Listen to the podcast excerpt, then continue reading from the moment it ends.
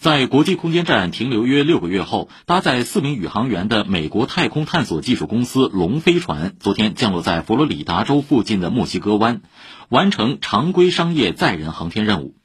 龙飞船是美国首个由私营企业建造并运送宇航员往返空间站的载人飞船也是自美国航天飞机之后首个获美航天局认证的常规运送宇航员往返空间站的新型载人飞船。